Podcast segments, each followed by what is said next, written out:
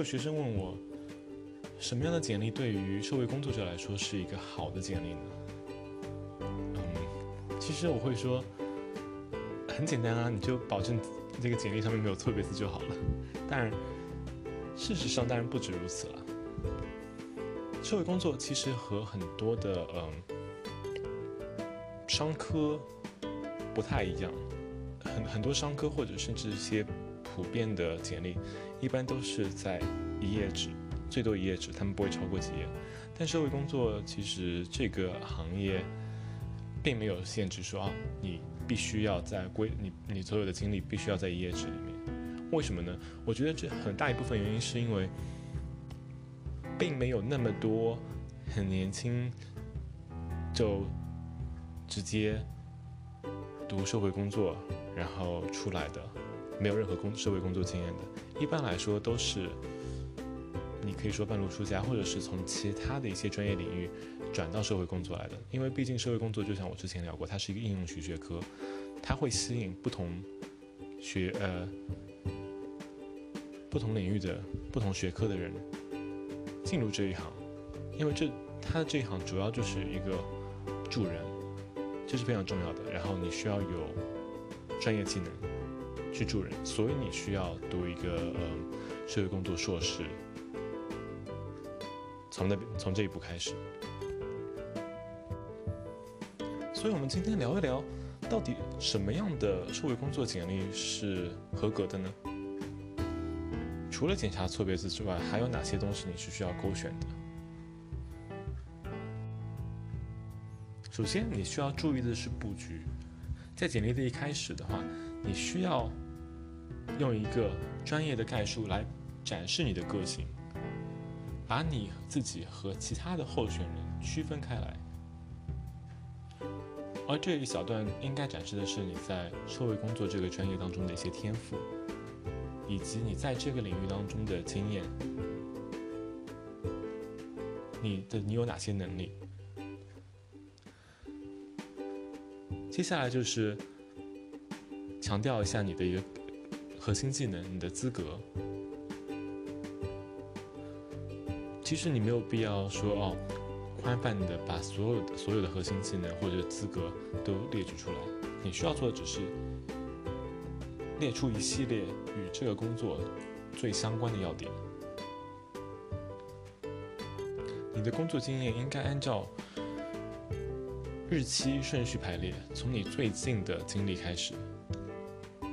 简要的概述一下你的职能、你的职责以及有哪些主要的成就。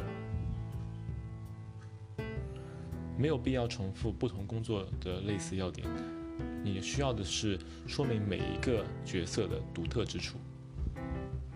然后在这部分之后，你可以选择列出你的教育背景。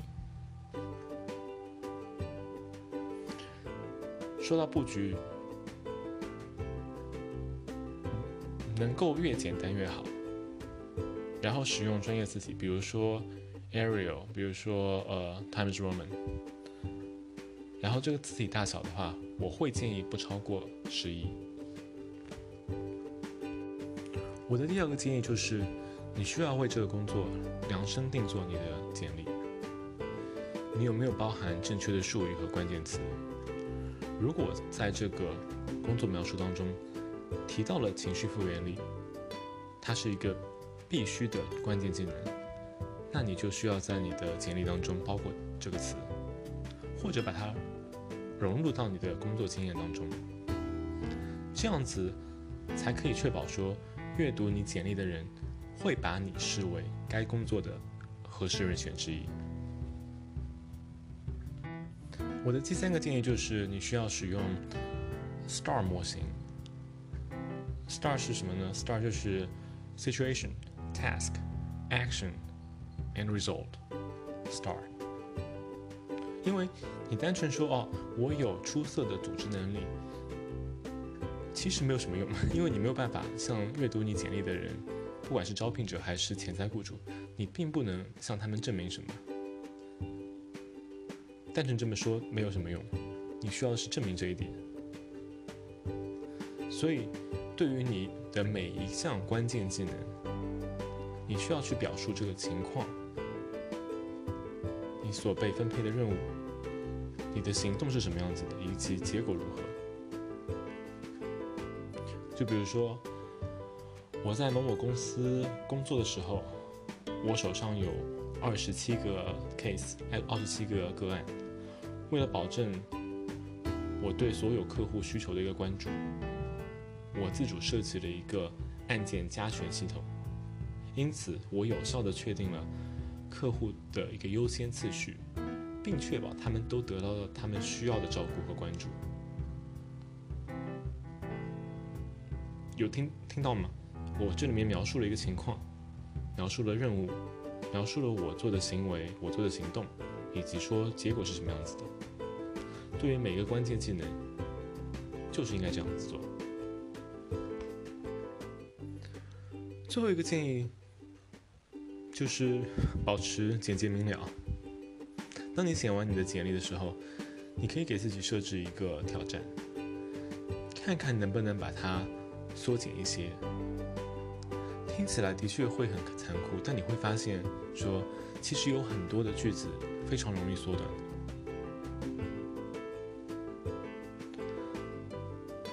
接下来的话，就是删去那些相对来说。较低等级，或者是没有那么相关的角色的一些冗长描述，把重点放在你最近的一个经验上面，这样子可以使你的一个简历更加的简洁，然后能够吸引读者的兴趣。但我再重复一遍，社会工作者的简历没有必要完全。保持在一页纸以内。如果你能保持在一页纸，没问题。两三页纸其实也是完全可以接受的。当然，你没有必要故意把句子什么变冗长，因为我我会希望说，如果这是你的第一份社会工作的工作，然后你没有其他特别多的经验，那一页纸完全可以。但是如果你已经有一些之前的工作经验了，那两三页纸把你的一个优势强调出来是非常棒的。当你做做到了这几点，我相信你已经有了一份非常闪亮的简历了。